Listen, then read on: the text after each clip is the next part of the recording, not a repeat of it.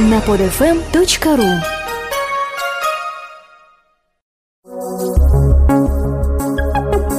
Сага о Форсайте. Авторская программа Сергея Переслегина Социолога, историка, главнокомандующего клуба «Имперский генеральный штаб» Сага о Форсайте. Продолжаем разговор о прогностике. Сергей Борисович, каким человечеству представлялось будущее в 20 веке и каким представляется сейчас? На самом деле это очень интересно посмотреть, анализируя фантастику Советского Союза, ну, собственно, времени с 60-х по 90-е годы, что-то в Америке.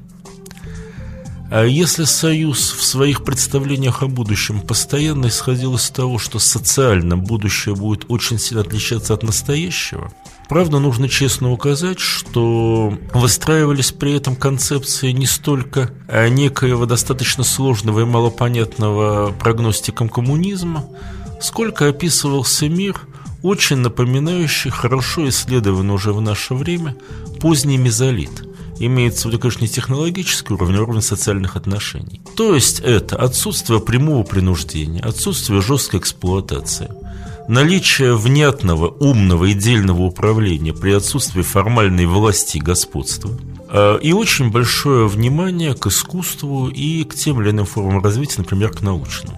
В этом плане советское будущее, конечно же, было обращено в прошлое, но во всяком случае оно очень сильно отличалось от настоящего. По этому поводу среди прогностиков существует такая полупоговорка. Мезолит э, – это как будущее, только без звездолетов. Интересно, что американская позиция в отношении к будущему была значительно более тривиальна.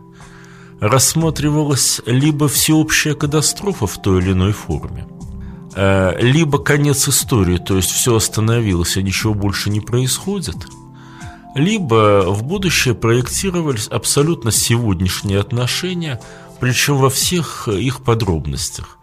В этом отношении очень характерна неукротимая планета Гарри Гаррисона, где действие происходит в очень далеком будущем, звездолеты, галактическая цивилизация, экологические проблемы на отдельно взятой планете – но все социальные отношения абсолютно стандартизированы и крутятся вокруг мерцающих галактических банкнот, в которых абсолютно несложно узнать доллары. В этом плане можно сказать, что технологическая американская фантастика исходила из того, что никакой другой социальности, никакой другой экономики быть не может. Соци... Экономика – это всегда рынок, социальность – это всегда те или иные формы капитализма. Советская фантастика исходила из того, что никаких принципиально иных, абсолютно меняющих структуру мира технологий быть не может, зато социальные, э, извин, социальные императивы обязаны сильно измениться, но когда начинали считать схемы их изменений, в общем, как правило, обращались к опыту прошлого, что не очень удивительно – Андрей Столяров э, справедливо сказал, что всякий золотой век всегда находится в прошлом и является для, поэтому для нас, для всех нормальным примером. Интересно, что когда Союз э, прекратил свое существование, и ситуация в мире начала резко меняться, изменились и картины мира. На сегодняшний день в общем и целом скорее русская фантастика, рисуя будущее, рисует либо апокалипсис – в тех или иных формах, либо продолжение настоящего. А вот американцы, правда, силами очень небольшого числа авторов, с которых выделяется Дэн Симмонс, Вернон Винш, Нейл Стивенсон, сейчас пытаются показать, что мир может быть, пусть и технологически, но очень сильно другим. Настолько другим, что это уже будет оказывать воздействие не только на социально-экономические факторы, но даже и на непосредственно на мышление, на форматы жизни, мысли и деятельности. Они могут измениться кардинально. В этом плане мне, как представителю данной страны, ну и обидно, и тяжело наблюдать тот факт, что современная российская фантастика менее погружена в настоящее нетривиальное будущее, нежели американская. Хотя всю историю было немножко наоборот. Но фантастика фантастикой. А как быть с реалиями развития общества? Какие законы действуют здесь и сейчас? Насколько актуален, к примеру, Карл Маркс со своими идеями в эпоху Стива Джобса и Билла Гейтса? Ну, разумеется, идеи Маркса никуда не делись, существуют до сих пор. Хотя, конечно, после краха Советского Союза был период э, достаточно ну, некоторого забывания конструкции Маркса. Но я обращаю ваше внимание, что когда начался кризис э, деривативной ипотечной книги 2008 года, «Капитал» на, книга написана достаточно слабо, чисто литературно, но содержащая массу интересных идей, например, идея о деривативах и их неизбежном крахе, стала одной из самых продаваемых книг в Западной Европе вообще. Сегодняшние события в Греции политически идут под марксистскими лозунгами очень часто. Сам там недавно был и мог наблюдать. Что касается, в этом смысле я могу сказать, Маркс как раз, как и Энгельс, не хотели менять ход истории. Они не воспринимали прогностику как чисто управленческое действие. Они скорее считали, что они вскрыли схему истории, и поэтому могут проектировать эту схему на сегодняшний день. А вот уже эта проекция задает ряд управленческих решений. Например, создание Первого интернационала как таковое решение. Сага о Форсайте. Будущее глазами очевидца. О Форсайте. Гейтс, разумеется, с Джобсом и другими людьми, их на самом деле возне возняк, ну, можно, ну, ну фамилии можно перечислить, но его будет штук 10-12. Вообще никаких целей по изменению мира не ставили. У них была другая картинка – они придумали определенный вид бизнеса с одной стороны, а с другой у них возникло ощущение, что в этом мире что-то значимое, что уже может быть сделано, пропущено. И в этом плане можно создать новый образ жизни. Согласитесь, что когда мы сидим на рабочем месте или у себя дома за компьютером и находимся в интернете, это иной образ жизни, чем тот, который, например, предвидела фантастика в отношении начала 21 века, описывая жизнь людей. При этом, например, оказалось, что одно из любимых изобретений фантастики – видеотелефон – впрямую никогда не был создан, зато а, опция видеосвязи оказалась крайне распространенной, но, между прочим, не самая важная из всех. И в этом плане Джобс и компания сконструировали несколько новых образов жизни – а поскольку эти образы жизни оказались привлекательными, а, все, а эти люди оказались хорошими бизнесменами, которые сумели свои идеи превратить в определенную реальную жизнь, это, собственно говоря, и дало изменение мира.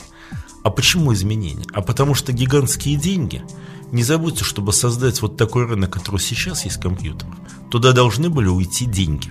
И деньги большие, настоящие – но они должны были уйти откуда-то. Деньги же не могут взяться просто так, даже в условиях печатного станка. И сейчас мы расплачиваемся как человечество за огромный прогресс IT-технологий, тем, например, что во всем мире крайне устарели энергетические сети. Э, прибыль там была минимальна, ну и, соответственно, никто не желал в это дело вкладываться. Вкладывались в IT. Поэтому современный мир с точки зрения фантастики 60-х годов – невероятно опережает все прогнозы по информационным технологиям и очень сильно отстает по энергетике. Энергетический кризис, который у нас сейчас ожидается в мире в целом, собственно, он уже почти везде есть.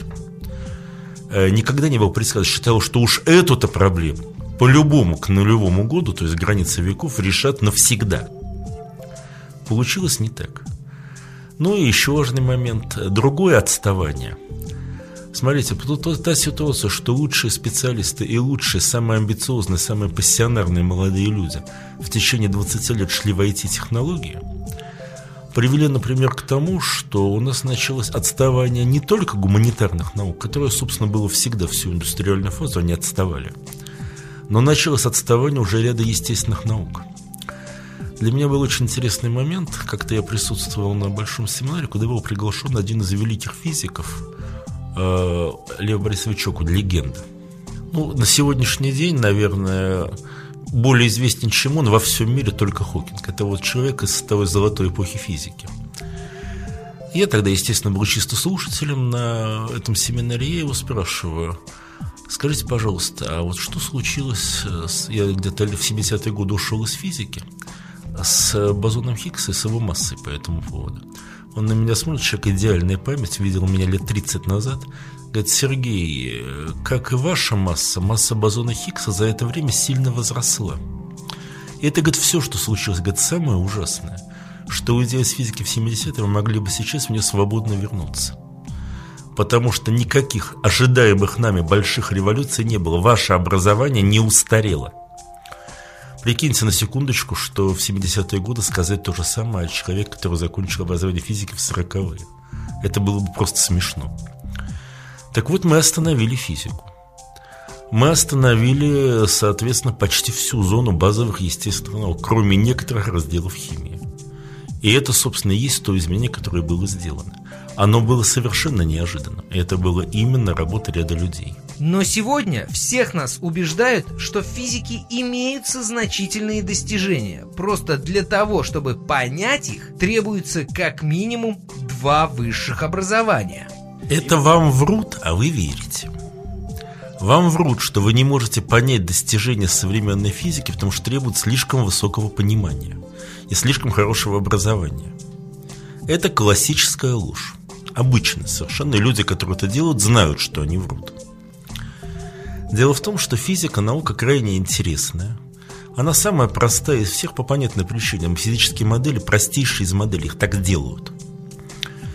И существует очень интересный закон, что любое значительное физическое открытие в течение максимум 50 лет, обычно от 20 до 30, полностью э, проявляется в реальной человеческой жизни. Ну, грубо говоря, в инженерии и технике. Причем это работало даже во времена Ньютона. Хотя вроде бы в то время не то, что интернета не было, но даже и книги-то издавались довольно медленно.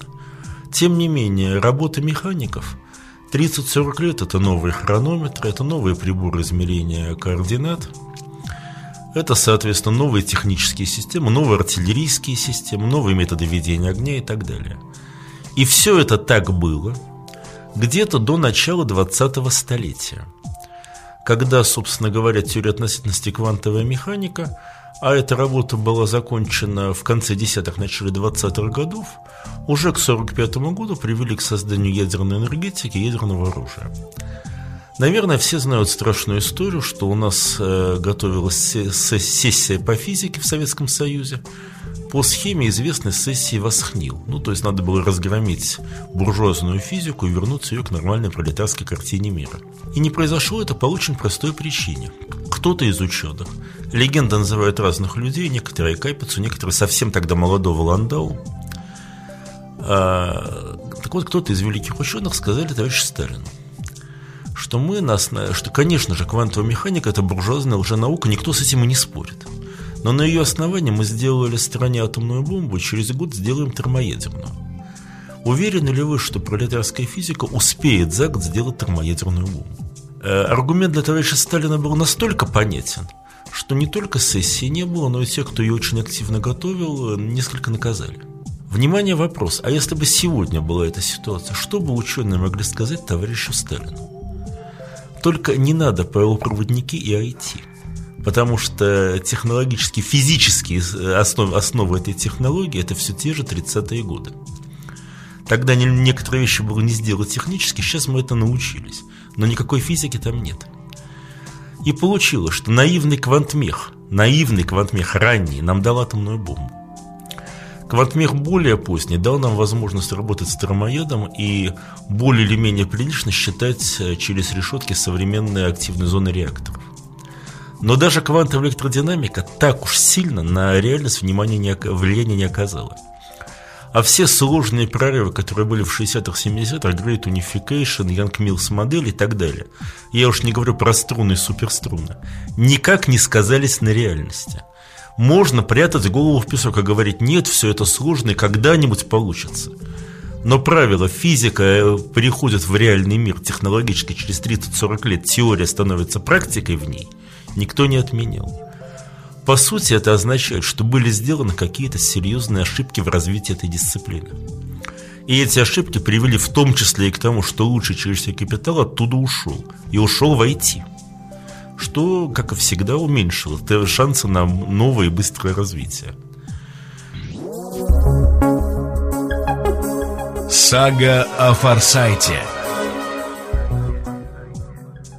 Представим себе, что сегодня, например, начнется резкое продвижение в зоне лингвистики. То есть мы научимся не только искусству машинного перевода, но и искусству работы с компьютером на человеческом языке. И самое важное, лингвистика же не только это. Это еще и наше умение договориться друг с другом что для Земли является одним из самых серьезных э, недостатков, серьезнейших проблем.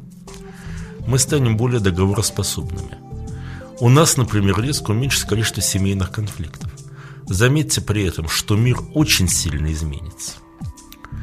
А ни фантастика, ни прогностика никогда не пыталась описать э, мир технологий, где базовое значение имеют технологии математической структурной лингвистики. Хотя это очень даже вероятно. Так каким же может быть наше будущее? Если мы внимательно посмотрим на структуру технологического пространства, то мы поймем, что как наш современный мир мог быть существенно другим. Он был бы таким же индустриальным, таким же развитым, люди бы жили примерно столько же. Примерно такое же количество выборов разных жизненных структур бы было, и города бы были примерно похожими. Но и различия были бы колоссальными. Тем более это, это интересно, когда речь идет о будущем. Мы говорим сейчас будущее, это так называемый технологический мейнстрим. Мейнстрим, а нано, био, инфотехнологии. Иногда туда все добавляют еще технологии природопользования. Но даже если мы будем рассматривать только будущее мейнстрима, э, вариантов сочетания этих технологий очень много. И каждый из них дает совершенно свое будущее. Очень сильно отличное от другого. А, собственно говоря, вопрос управленческого решения заключается в том, чтобы описав и поняв эти структуры будущего, решить для себя, по какому, собственно, пути мы хотим двигаться. То есть, какой вариант нам нравится больше. Сага о Форсайте Авторская программа Сергея Переслегина Сага о Форсайте